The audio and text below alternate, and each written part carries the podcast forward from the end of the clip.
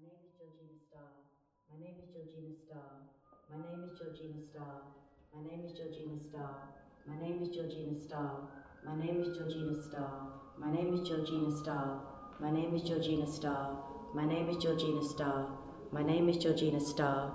My name is Georgina Starr. My name is Georgina Starr. I am a record and I am the medium. Hello.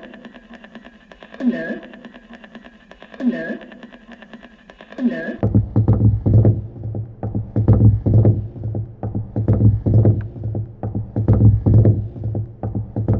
Over a year from 2008, uh, July 2008 to July 2009, I visited um, a psychic medium um, every month, a different one every month. So I went all over, uh, mostly in London, but around England, and um, I found different people who said that they were able to communicate with spirits dead people.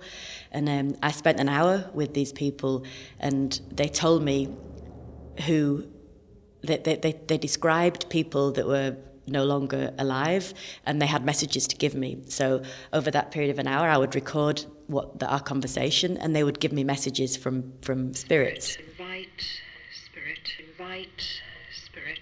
Invite.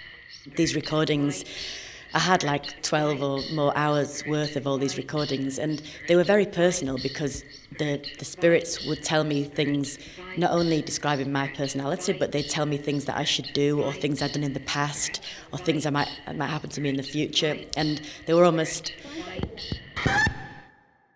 in a way, only really for me to hear. But I, as I thought more and more about them, I, I felt that there were certain sounds within within the recordings within within the recording sounds within within the recording that the more I listened to them certain sounds seemed to appear. And they were sounds that were almost in between the words. And so I started collecting these sounds and I I've put them on one vinyl record.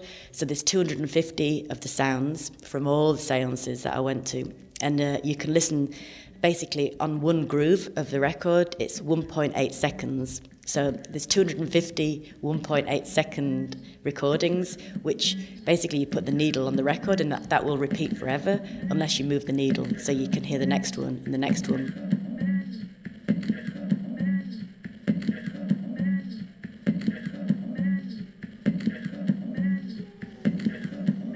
Basically, you put the needle on the wretch. Basically, you put the needle on the wretch. Basically, you put the needle on the wretch.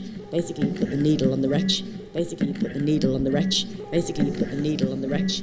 Basically, you put the needle on the wretch. 1.8 second. 1.8 second. The needle on the wretch. 1.8 second. 1.8 second. Basically, you put the needle on the wretch. 1.8 second. 1.8 second. Basically, you put the needle 1.8 second. 1.8 second.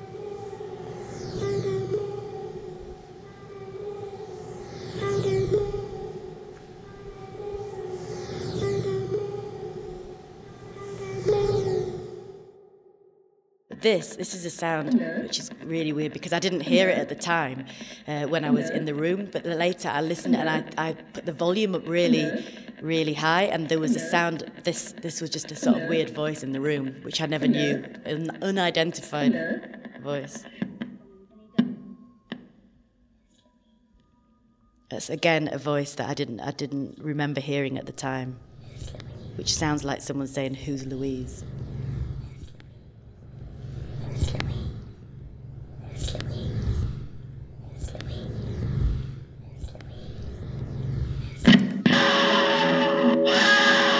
that was a, a, medium that got really over, you know, it was extreme sort of uh, seance where he, he got really excited by something that happened and started screaming. And then there was a lot of these ones where it's just knocking, you know, they're just, it sounds like tapping or knocking, which again, I didn't hear at the time. They were just things that I've later gone into the recordings and amplified bits, and I heard these knocking sounds. So a lot of it was almost at the time, they were kind of normal one to one thing, and not always normal, but quite straightforward, but then listening again and again, odd, but then listening again and again, odd but then listening again. It, it, it could be something extremely important, or it could be just a, a sort of weird coincidence. Um, I think there were too many for it to be a coincidence, really. But then listening again water. Be surrounded by water. Be surrounded by water. Be surrounded by water. That's a different woman saying, I'm surrounded by water. So she's seeing me in the future on a boat surrounded by water. So it's a, a future prediction. Surrounded by water. Be surrounded by water. Be surrounded by water. Be surrounded by That was probably when I was about five or six years old, and it was um, uh, lasted for a few months. Where it was in the night, I used to wake up and kind of walk downstairs into my parents' living room, and um, and I don't remember it so well, but they said that I would always say, "It's the voices, stop the voices," and um, and how I described them was, was they were kind of layered voices, like lots and lots of people talking at the same time, but it was almost impossible to understand what they were saying. So they were like, and I always felt when I think back that they were like arguing or there was always some sort of conflict going on, and um, and they never found out why I heard the voices. It was only probably, for, like I say, for a few months during that time, but it's definitely uh, something that has has kind of come to the surface when I started recording voices. Really mm-hmm. awful one. I don't like that. And that's clearly someone saying my name, which I didn't hear at the time either. Georgina. I mean, it does sound like my name. It might not be, but it sounds like Georgina. And people hear different, different, different words as well. I can clearly hear my own name, but someone else might hear something else. You know, it's just people imagine that they hear voices as well. And um, so I think with a lot of these recordings, everybody will have their own kind of interpretation of the sound.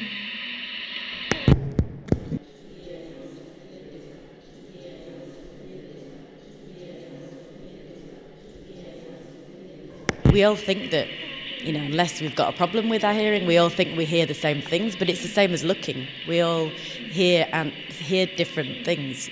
We all think we're hearing the same, but it's not ever the same. In the same way as beauty, you know, looking at someone's face, some somebody finds it attractive, someone finds it unattractive. It's the same with sound. Um, I think different sounds mean different things and sound different to different people.